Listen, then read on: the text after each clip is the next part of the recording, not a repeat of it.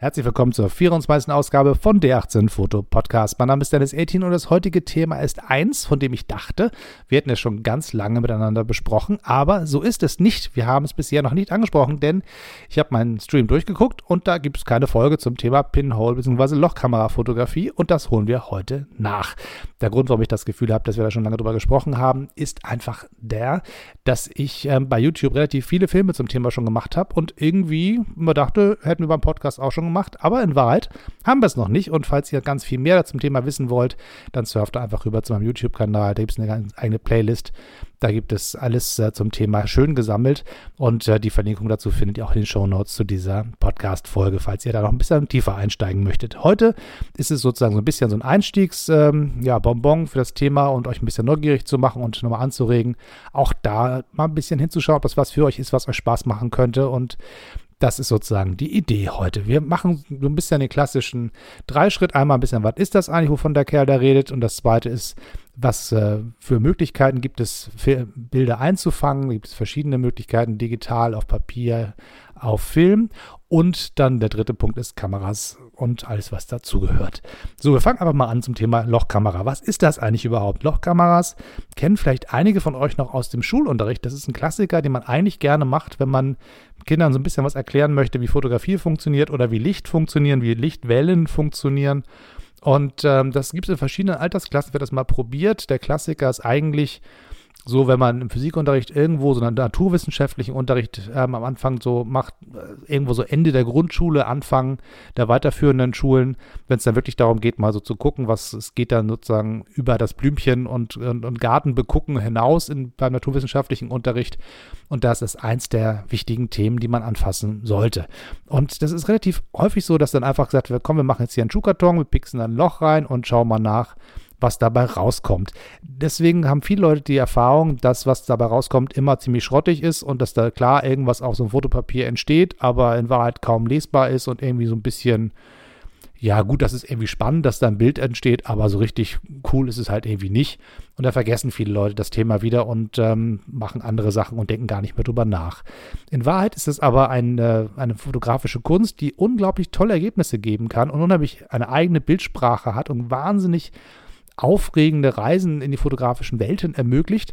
Und äh, dazu möchte ich euch ein bisschen anregen. Das heißt, wir denken ein bisschen ernsthafter darüber nach, als einfach diese Schuhkarton mit noch ein Nummer ähm, und versuchen mal rauszukriegen, was kann man eigentlich tun, um richtig schöne Bilder hinzubekommen. Das erste ist, was man braucht. Man braucht eine Kiste, die lichtdicht ist. Die muss komplett lichtdicht sein, denn sobald da irgendwo lichtseitig oder so einsickert, dann gibt es, ähm, wird das Trägermedium, also das Papier zum Beispiel, was man hinten reinmacht, ähm, kann dann ne neblig werden, das heißt, die Kontraste werden schwächer. Dann kann das sein, dass die falschen Sachen aufgezeichnet werden. Das ist sozusagen das erste Ding, was man schaffen muss, man muss eine lichtdichte Kiste hinbekommen dann sollte man in der Kiste dafür sorgen, dass keine reflektierenden Flächen da sind. Das heißt, der Klassiker mit dem Schuhkarton scheitert ganz häufig an dem Punkt, dass der Schuhkarton von innen vielleicht weiß ist und entsprechend zwar, wenn der Deckel drauf ist, da und auch schön dicht ist, abgeklebt ist, dass da nicht viel Licht reinkommt, aber das Licht, was durch das Pinhole reinkommt, äh, am Ende drin gestreut wird und abprallt von den Wänden und reflektiert wird und dann auch da wieder Unklarheiten im Bild entstehen und das Ganze unsauber wird und dann einfach das Ergebnis nicht schön ist. Das nächste, was man haben muss, ist eine Möglichkeit, das heißt im Prinzip, also ihr nehmt die Kiste und versucht sie von innen so schwarz wie möglich zu machen. Das heißt, auf alle Fälle mit nicht reflektierenden Farben zu arbeiten, die möglichst schwarz sind. Das heißt, also ich habe das in verschiedenen Weisen schon gemacht. Das eine, was man machen kann, man kann äh, von innen einfach mit ein bisschen äh, Farbe oder Sprühdose arbeiten, mit einem nicht reflektierenden schwarzen Mattlack zum Beispiel kann man arbeiten oder wenn man das gerade nicht zur Hand hat, einfach mit schwarzem Isoband arbeiten. Ich benutze dafür gerne ein Gafferband, was so ein, so ein Gewebeband ist, was nicht ähm, reflektiert, was so eine matte Oberfläche hat. Und durch dieses ähm, Fasern in dem Gewebeband ist das Ganze auch keine glatte Oberfläche, sondern das Ganze, wenn da tatsächlich was reinkommen würde, würde es nicht gerade reflektiert werden, sondern gebrochen werden und dadurch gibt es keine wirklich, keine wirklich Lichtstreuung, die da drin entstehen kann.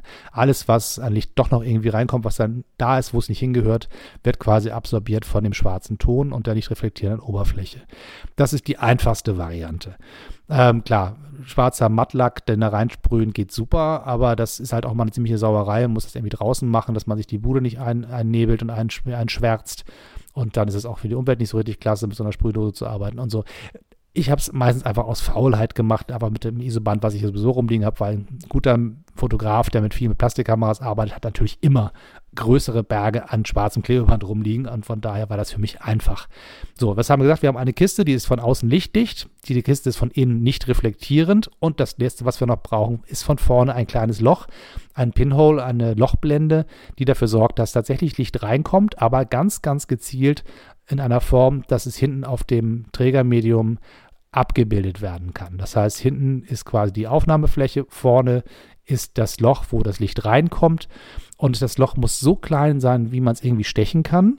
Ähm, ich mache das ganz häufig so, dass ich einfach eine, eine Nähnadel nehme, die Rückseite, also das stumpfe Ende in einen Radiergummi von einem, einem äh, Bleistift stecke und dann damit eine Art Bohrmaschine habe. Und mit äh, zwischen den Fingern drehe ich den Bleistift und äh, schraube quasi so diese Nähnadel durch ein kleines Blech. Und das Blech, was ich nehme, ist meistens aus einer Cola-Dose ausgeschnitten, weil das ganz, ganz dünn ist, ganz weich ist, gut zu bearbeiten ist und ähm, das einfach sehr, ein sehr sauberes Loch ergeben kann die Kiste selber kriegt ein relativ grobkörniges Loch reingehauen. Dann nehme ich einfach einen Schraubendreher und, und drücke da ein Loch durch, dass es einfach ein schönes, so, keine Ahnung, 0,5 Zentimeter großes Loch ist. Das ähm, ist im Prinzip aber nichts anderes als das grobe Loch, wohinter ich dann am Ende die Blende klebe, die wirklich dann fein und mit ganz viel Mühe gestochen ist, beziehungsweise in Wahrheit eher gebohrt ist als gestochen. Denn wenn ihr ein kleines Blech aus einer Cola-Dose ausschneidet, das flach drückt und dann dieses kleine Loch da reinbohrt, kommt am anderen Ende, wo die Nadel wieder rauskommt aus dem Blech, franzt das Material ein bisschen aus. Und dieses Ausgefranse gibt sozusagen wieder kleine Kanten, an denen das Licht sich brechen kann und wieder ähm, nicht sauber durchs Loch geht. Das heißt, auch da streut es wieder, auch da gibt es Verzerrungen, gibt es ähm, kleine Lichtabweichung, die, das heißt, der gerade Weg des Lichtes wird gestört. Und immer wenn das passiert, wird das Licht hinten, das Bild hinten unscharf oder verzerrt oder nicht schön in den Kontrasten. Das heißt, was ihr braucht, ist ein ganz glattes Loch, was schön, also das Loch selber muss schön rund sein, muss möglichst klein sein und die Kanten müssen von beiden Seiten ganz glatt sein, damit da nichts ist, woran das Licht sich irgendwie die, die, die Richtung ändern kann. Das ist sozusagen die Herausforderung, die es handwerklich zu bewältigen gibt. Das ist einfach eine Frage von ein bisschen Mühe. Ich mache das immer so, ich piekse, wie gesagt, dieses Loch da rein mit, mit der, der Nähnadel und dann nehme ich die flache Seite eines Teppichmessers und schabe immer, immer feiner werdend die Metallfläche um das Loch herum ab, damit ich alle Kanten und Grate, die da entstanden sind, schön wegkratze. Andere Leute nehmen dafür Schmirgelpapier, sehr, sehr feines. Das Wichtigste ist, dass er so fein arbeitet, wie es geht. Ich habe festgestellt, diese Schmirgelpapiergeschichte ist einfach bei mir häufig daran gescheitert, dass ich nicht das feinkörnigste zu Hause habe. Das normale Holzschmirgelpapier ist zu grobkörnig. Ihr braucht tatsächlich was, was ganz, ganz feines Korn hat, damit bei dem Metall wirklich keinerlei Rillen entstehen, sondern wirklich alles glatt geschmirgelt wird. Und da ich dafür in einen Baumarkt hätte gehen müssen und das extra kaufen müssen und ähm, das nicht machen wollte, weil ich ungeduldig war und keine Zeit und keine Lust hatte, habe ich einfach irgendwann aus, aus Faulheit mit einer Messerklinge gearbeitet und festgestellt, wenn man eine ganz feine Messerklinge hat und die, die flache äh, nicht die Spitze nimmt, sondern die, die flache Schneide. Damit kann man ganz schön flach ansetzen und hin und, das Loch hin und her kratzen. Und je häufiger man das macht und gerade mit diesem weichen Aluminium der, der Cola-Dose, wird das immer wieder eine feine Staubschicht abgetragen. Ihr werdet das merken, wie weich das Material ist und dass, wenn ihr das ganz häufig hin und her schiebt, schiebt ihr richtig so einen ganz kleinen ähm, wie so eine Art Endmoräne, einen kleinen feinen Metallspänen vor eurer Messerklinge her und ihr seht damit, wie fein ihr arbeitet. Und wenn ihr dann das Loch anfasst, merkt ihr auch, wie glatt es geworden ist. Es funktioniert ganz hervorragend. All die Bücher, die ich dazu gesehen habe, sagen immer Schmirgelpapier, aber ich habe irgendwann das einfach anders ausprobiert und es ging ganz hervorragend. So, das ist sozusagen die Lochblende, die ihr braucht. Und dieses kleine Metallblech klebt ihr von hinten am besten in die Kiste rein, also quasi hinter das großgestochene Loch möglichst zentral. Wichtig ist, dass ihr dieses, das Pinhole möglichst zentral in die dem Papier oder dem Film gegenüberliegende äh, Wand stecht. Das Loch schön klein, schön mittig, schön sauber und das Ganze dann ordentlich verklebt. Auch da würde ich am besten mit, äh, mit schwarzem Isoband arbeiten, damit das Ganze richtig schön fest sitzt, ganz flach sitzt, dass kein, auch kein Knick im Blech ist und das alles schön dicht anliegt, denn es auch kein, zwischen dem Blech und dem gestochenen Loch in der Schachtel kein Licht durchsickert. Wenn ihr das alles vorbereitet habt, habt ihr im Prinzip eigentlich die Kamera schon fertig. Ihr habt eine Kiste mit einem kleinen Loch vorne drin. Das Licht kommt durch dieses kleine Loch durch und trifft auf der Rückseite der Kiste auf eine Fläche. Und damit ist eigentlich schon alles gemacht, was da von der Physik her passiert. Was jetzt der nächste Schritt ist, ist die Frage, wie kann man dieses Bild, was da quasi auf die Rückwand der Kiste projiziert wird, ähm, aufnehmen? Wie kann man das festhalten, damit man das später benutzen kann? Und die Frage ist, wie geht das? Und das ist am einfachsten zu machen, wenn man sagt, ich weiß noch nicht so richtig, ähm, ob ich das dauerhaft machen möchte, dass man entweder ein Stückchen Film oder ein Stückchen Fotopapier nimmt. Beides muss man ja irgendwie entwickeln. Ich finde das einfacher, inzwischen Papier zu entwickeln. Das wundert mich ein bisschen, weil ich habe mit Filmentwicklung angefangen und stelle jetzt fest, wie einfach es eigentlich ist, Papier zu entwickeln. Also sagen wir mal, wir arbeiten mit Fotopapier. Da gibt es zwei Varianten. Das eine ist das klassische Fotopapier. Das klebt ja hinten auf die Rückwand der Kiste und Deckel drauf, alles schön zukleben und da habt ihr im Prinzip eine, ein Trägermedium, was die, das Bild aufnimmt. Dabei entsteht allerdings ein Foto, ein, ein, Negativpapier. Das heißt, das, was ihr auf dem Bild seht, ist im Prinzip umgedreht. Schwar helles ist dunkel, dunkles ist hell. So wie ihr es auch von einem normalen Negativfilm kennt. Wenn ihr allerdings sagt, okay, dann habe ich jetzt ein tolles Papiernegativ, was mache ich denn damit? Dann könnte man den nächsten Schritt machen und anhand dieses Negativpapiers ein Positivpapier machen, auch in der Dunkelkammer, das geht alles.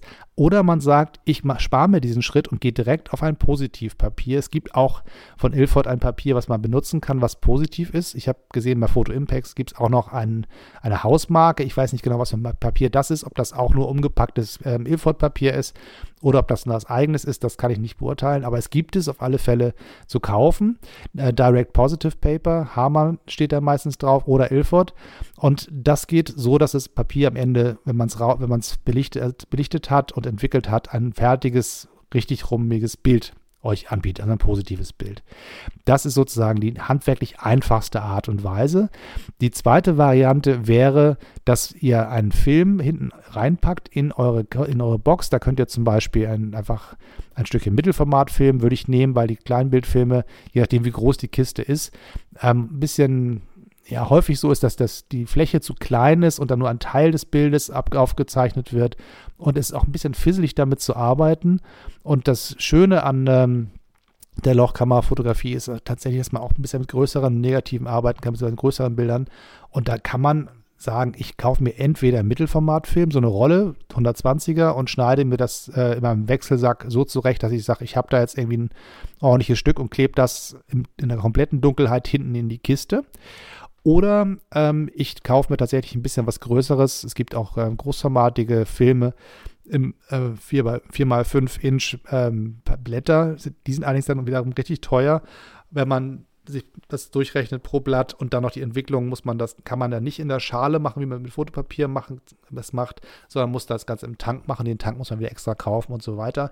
Wenn man ein Zwischending haben möchte, zwischen Film und Fotopapier, gibt es noch die Variante mit Röntgenfilm zu arbeiten. Das hat mir gerade ein Kollege erzählt, der mir schon sofort ein Paket gepackt hat, auf, zu mir geschickt hat. Das ist in meinem Postfach, da komme ich momentan nicht ran, weil Weihnachten ist.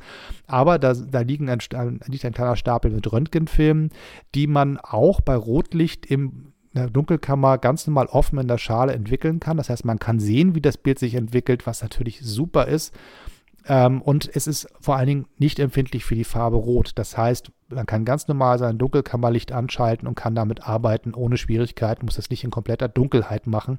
Das ist das Problem, wenn man mit, den, mit einem normalen Film arbeitet, müsst ihr die Fotokiste, also eure Kamera, in kompletter Dunkelheit beladen. Das heißt, am besten einen Wechselsack. Ähm, sonst habt ihr eigentlich sofort ein Problem mit dem Material. Das ist nicht so schwierig. Wenn ihr mit Fotopapier arbeitet, das mache ich einfach ganz normal in der Dunkelkammer bei Rotlicht. Da kann ich sehen, was ich mache. Und das Fotopapier ist nicht empfindlich für die Farbe Rot und es ist im Prinzip auch nicht so empfindlich wie Film. Das heißt, wir haben eine ISO-Zahl von 3 bis 6. Da ist sowieso wesentlich mehr Entspanntheit als mit einem normalen Filmmaterial.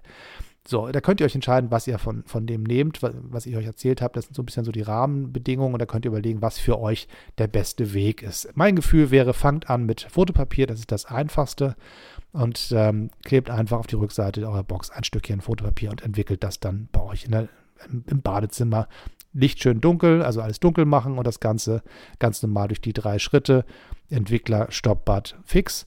Und beim Entwickeln seht ihr quasi in der Schale, wie das Bild zustande kommt. Und wenn es fertig ist, ist es fertig, zieht ihr es raus, packt es ins Stoppbad und dann weiter ins Fix.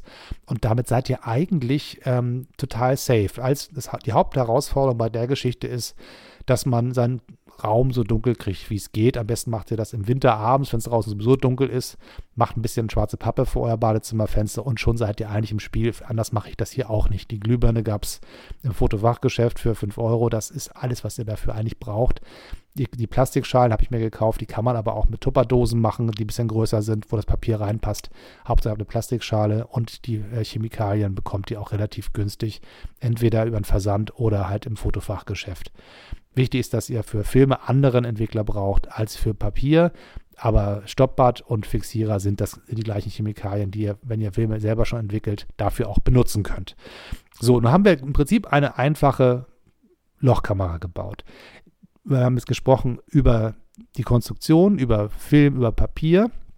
Der qualitative Unterschied zwischen Film und Papier ist noch ein bisschen äh, zu beschreiben. Das heißt, bei Filmen ist aus meiner Erfahrung das Bild noch ein bisschen feiner, die Grauabstufungen sind noch ein bisschen detaillierter und die Kontraste sind noch ein bisschen ausgearbeiteter. Fotopapier ist sehr hart in den Kontrasten, wie ich finde, aber es hat eine sehr eigene Ästhetik, die mir unglaublich gut gefällt, aber sie ist härter, als wenn man mit Film arbeitet. Das ist vielleicht so ein bisschen zur Einordnung nochmal.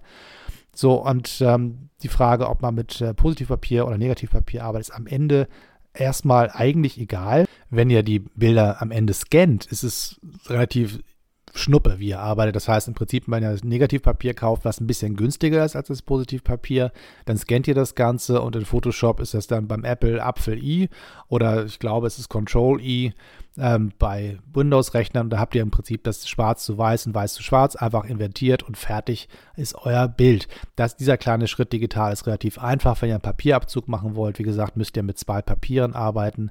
Also einmal das, das Negativ nehmen, was ihr fotografiert habt.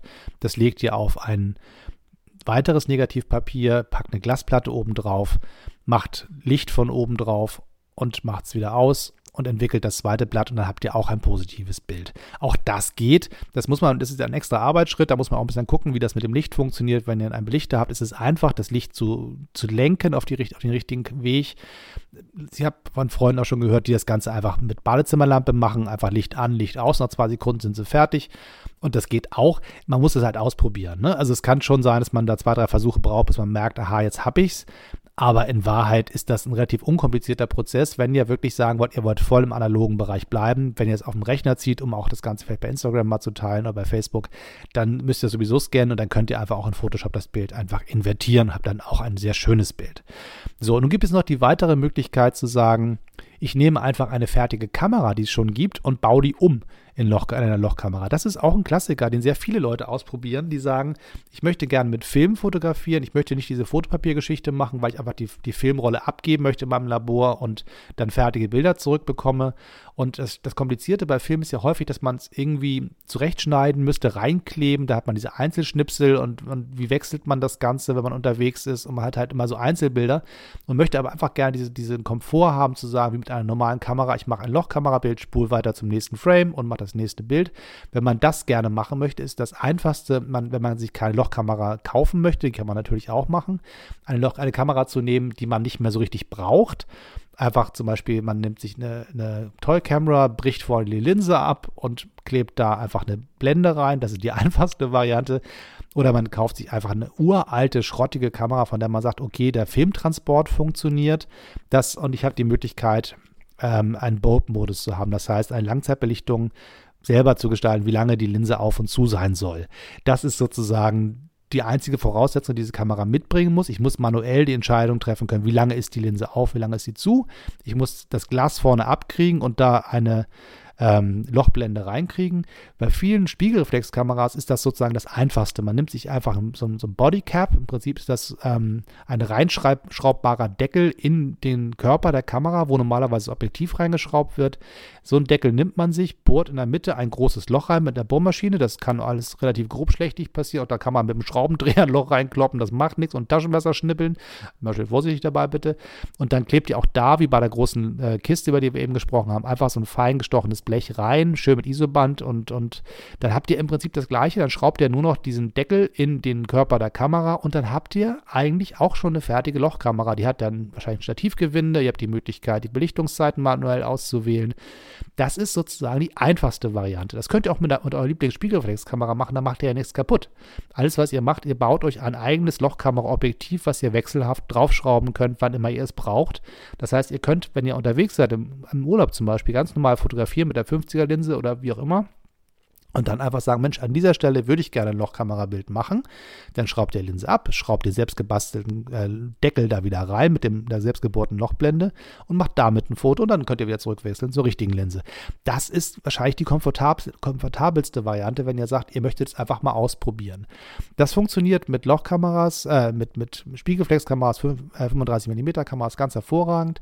Wie gesagt, ich bin kein großer Fan von 35 mm äh, Filmen für Lochkamerabilder, weil ich finde mal, das Ganze ist nicht so klar und sauber und deutlich wie zum Beispiel beim Mittelformat negativ. Das ist schöner. Deswegen empfehle ich zum Beispiel häufig zu sagen, nehmt einfach, wenn ihr eine Holger habt, wenn man äh, vorne an der Holger das Objektiv dreht, ist es ja quasi Fokussierung. Wenn man da ein Stückchen weiter dreht, das ist, muss ja mit Mut verbunden, das gibt nämlich so ein Knacken, das klingt, als hätte man seine Kamera kaputt gemacht, hat man aber nicht. Man kann den vorderen Teil damit abnehmen, die Linse ist dann quasi ab und man kann dann reinschauen und sieht da drin die Öffnung, die auf und zu geht, also quasi den klassischen Verschluss, der ist ja ganz einfach bei einer Holger. Und da kann man einfach ein Stückchen Isoband auch so eine Lochblende reinkleben. Und bei den neueren Holgers gibt es ja die Bulb-Einstellung, das heißt, auch da hat man die Möglichkeit, Langzeitbelichtung zu machen und hätte damit eine Mittelformat-Lochkamera. Auch das ist sehr gut möglich. Oder ihr kauft euch einfach irgendeine auf dem Flohmarkt, irgendeine Boxkamera, haut die Linse vorne raus und klebt da ein Blech rein. Das ist wahrscheinlich auch eine ganz hübsche Variante, weil man da ähm, mit seiner Kamera, die man so lieb hat, nicht so rabiat umgehen muss. Also kauft euch auf dem Flohmarkt für 5 Euro einfach eine Boxkamera, diese Aquaboxen, die stehen da überall rum, die kosten wirklich nichts. Und dann haut da mit dem Schraubendreher einfach die Linse kaputt und dann klebt ihr dann eine Blechlinse, so eine Blechplatte rein und dann habt ihr es auch. Und ich habe da ganz tolle Aufnahmen schon gemacht. Bei mir im, im, äh, im, Wohnzimmer hängt ein anderthalb Meter breites Bild mit einem Lochkamerabild, was aus einer selbst gebastelten Kamera entstanden ist. Also keine Sorge, das, dadurch, dass die Technik einfach ist, heißt es nicht, dass die Bilder nicht schön werden. Das muss man einfach dazu immer sagen. Es ist tatsächlich einfaches technisches Handwerk, aber es kommt eigentlich auf zwei Dinge an. Das eine ist, ihr müsst die eine ganz feine Lochblende haben, die muss wirklich sauber gearbeitet sein. Und ihr müsst ein schönes Motiv finden, was euch gut gefällt. Und dann kommt am Ende nur noch bei raus, wie lange muss ich eigentlich das Ganze belichten. Und das ist sozusagen der letzte komplizierte Punkt, den man rauskriegen muss. Ihr müsst erstmal wissen, wie empfindlich ist das Material, was ihr in eurer Kamera habt. Das heißt, Fotopapier 3 bis 6 ISO. Dann, wenn ihr einen Film benutzt, könnt ihr drauf gucken, steht halt auch die ISO-Zahl drauf. Ich nehme immer gerne Filme mit einer niedrigen ISO-Zahl, weil die wenig Korn haben und mir möglichst lange Belichtungszeiten erlauben. Ich benutze gerne den Ilford Panef, der ist ein 50 ISO-Film, der ist ganz hervorragend geeignet, schwarz-weiß. Und dadurch, dass er so unempfindlich ist, erlaubt er mir lange Bilder zu machen. Und das Schöne an Lochkamerabildern ist, wenn man sie lange offen hat, hat man die Möglichkeit zum Beispiel bei Wasseroberflächen so eine Art Nebelteppich zu entstehen zu lassen oder ein ganz glatt, spiegelglatt. Je nachdem, wie das Wasser sich bewegt, schaukelt es sich zurecht und durch die lange Belichtungszeit gleichen sich die Bewegungen des Wassers aus und da entsteht so ein Nebel oder eine glatte Spiegelfläche. Und das ist eine ganz, ganz, ein ganz spannender Effekt, den ich super finde. Und dafür braucht man auf alle Fälle einen Film oder ein Papier, was möglichst, naja, also lange Belichtungszeiten ermöglicht. Das heißt, 50 ISO für einen Film, weiter runter kommt man heutzutage kaum noch. Und dann bei Fotopapier hat man natürlich dann richtig Zeit mit 3 bis 6 ISO. Da ist wirklich dann ganz, ganz viel Zeit im Spiel. Dann ist natürlich die Frage, wie groß ist eigentlich das Loch, was ich da vorne reingesteckt habe? Und das ist sozusagen eigentlich hilfreich bei der, Be äh, bei der Berechnung der Belichtung. Wenn ihr eine Lochblende kauft, es gibt ja, also es gibt einmal Lochkameras, die man kaufen kann. Da steht dann drauf, wie, wie die Lochblende ist. Bei meiner äh, Zero Image 2000, die ich habe, das ist eine schöne Holzkamera. Da ist, steht hinten drauf 139 die Blende. Da weiß ich, ich habe die ISO-Zahl, ich habe die Blende. Da muss ich mit dem Telefon äh, mit der Light Meter App nur noch messen und dann habe ich die Belichtungszeit und kann loslegen. Wenn ich nicht genau weiß, wie groß die Blende ist, die ich da gestochen habe mit meiner kleinen äh, Nähnadel, kann man verschiedenste wilde Dinge tun. Es gibt Menschen, die scannen die Dinger, ziehen sich das bei Photoshop groß, messen das aus. Kann man alles machen. Ich bin da bisher völlig von frei gewesen. Ich habe einfach gesagt, ich piekse dieses Loch da rein, behaupte, es sei 150 und dann ist gut. Und mit dieser Faustformel bin ich bisher sehr, sehr weit gekommen, wenn man eine ganz feine Nähnadel nimmt. Keine dicke, sondern ganz feine Nähnadel, so wie die aus in diesen kleinen äh, weiß, wenn ihr so Hotelzimmerpakete kennt, wo dann so drei, so drei Knöpfe, ein bisschen Faden und eine Nadel dabei sind, diese kleinen Notfallsets, wenn ihr diese eine Nadel, die dabei hat, so diese Größe im Kopf habt, die benutze ich immer, weil das sind die einzigen Nähnadeln, die ich bei mir zu Hause wiederfinde, weil hier im Hotelzimmer liegt sowas rum und die bei mir zu Hause stapeln sich die Dinger. Und mit diesen Nadeln steche ich immer die Löcher und komme dabei immer ganz gut hin, dass bei der Berechnungsgröße 150 Blende eigentlich alles gut ist. Also vielleicht ist es Zufall, aber in Wahrheit würde ich entweder sagen, ihr geht den voll wissenschaftlichen Weg ähm, und fangt an zu rechnen, zu messen und sonstiges. Könnt ihr machen. Es gibt Menschen, die haben das große Bedürfnis, alles genau zu kontrollieren. Tut es, viel Spaß. Oder ihr geht einfach ein bisschen nach emsärmlich heran, so wie ich das mache, und probiert es aus. Und wenn ihr feststellt, mh, hm, na, so richtig schön ist es ja alles nicht geworden, ist es gar kein Problem, so ein kleines Blech da wieder rauszupulen aus der Kamera und neues reinzukleben. Der Materialwert ist ja wirklich verschwindend gering. So, jetzt haben wir eigentlich alles besprochen, was so die analoge Welt angeht. Es gibt noch die Menschen, die mit Digitalkameras Loch ähm, Kamerabilder machen. Das ist so ein, so ein Sonderfall. Da gibt es wirklich tolle Bilder, aber ich bin kein großer Fan. Meistens finde ich, sehen diese Bilder einfach nur aus wie irgendjemand, der ein bisschen Vaseline auf die Linse geschmiert hätte oder die mal fallen gelassen hat, die Linse. So richtig schön sieht das nicht aus. Im Prinzip funktioniert es bei den meisten äh, Kameras genauso. Man nimmt eine digitale Spiegelreflexkamera, nimmt das, das Objektiv raus, schraubt auch so eine Bodycap da rein mit einem selbstgebohrten Loch. Sowas kann man auch kaufen für teuer Geld. Ähm, die liegen so meistens so bei 20, 30 Euro, so ein Reinschraubdeckel. Das kann man machen um das mal auszuprobieren. Ich habe das Gefühl, es macht weder Spaß noch sind die Ergebnisse schön. Ich bin da doch eher im Bereich der analogen Fotografie unterwegs. Es ist schon was anderes wie ein Film oder ein Fotopapier das Licht sammelt oder im Vergleich zu kleinen Pixeln auf einem Sensor.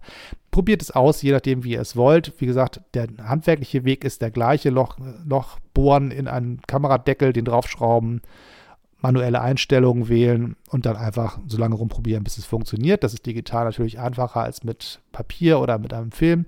Aber wie gesagt, die Ergebnisse gefallen mir einfach im analogen Bereich wesentlich besser. So, das wäre es jetzt erstmal für heute. Ich glaube, dieses Thema werden wir häufiger nochmal ansteuern.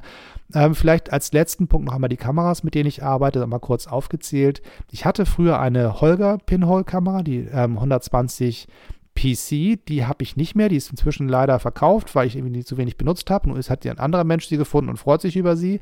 Dann habe ich eine Aqua Box-Kamera, die ich auf dem Flohmarkt gekauft habe und malträtiert habe und wie ich euch schon beschrieben habe, mit einer kleinen Blende selbst versehen habe. Ich habe eine große, schöne Blechdose, eine Keksdose aus Hamburg mal geschenkt bekommen. Da waren noch Kekse drin damals und habe da einfach ein Loch reingehämmert und habe dann selber eine Blende reingeklebt und fotografiere damit direkt auf Fotopapier. Das geht richtig gut, das macht echt Spaß, da die Blende ganz hervorragend funktioniert und der Abstand hinten zum Fotopapier ist exakt richtig. Die Bilder kommen gestochen scharf da raus, ist wirklich toll, erstaunlich. Und äh, ich habe noch einige kleine Filmdosen, die ich zur Lochkameras umgebaut habe. Im Prinzip das so Briefmarken, große Negative, die da entstehen bei.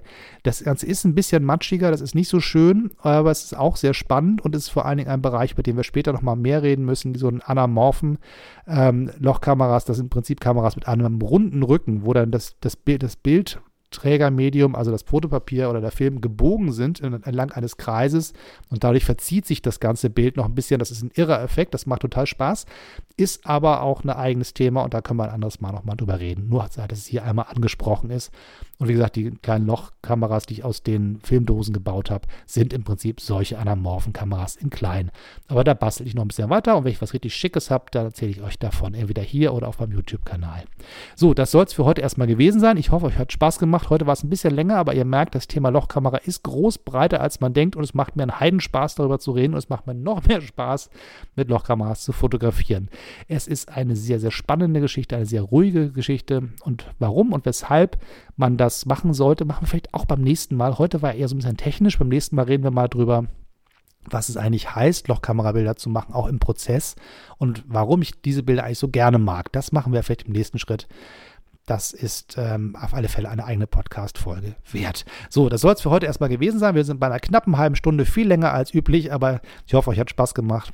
Bitte abonniert diesen Kanal, finde mich bei Facebook unter D18Foto auf meiner Homepage www.d18-foto.com. Bitte erzählt euren Freunden und Verwandten von dem, was wir hier so treiben. Vielleicht finden wir ein paar mehr Menschen, die uns hier ähm, zuhören und bitte bei iTunes auf den ähm, Bewertungsbutton möglichst viele Sternchen geben und Kommentare hinterlassen. Das hilft irgendwie dazu, dass Menschen uns hier wiederfinden. Also je mehr da passiert, desto mehr Menschen wird das gezeigt, was es hier gibt. Das ist so die iTunes-Logik, keine Ahnung, aber auf alle Fälle, wenn es so ist, dann wollen wir das gemeinsam machen. Jeweils würde ich mich dafür bedanken, wenn ihr es tätet. Bis zum nächsten Mal. Tschüss und nicht vergessen, weiter knipsen.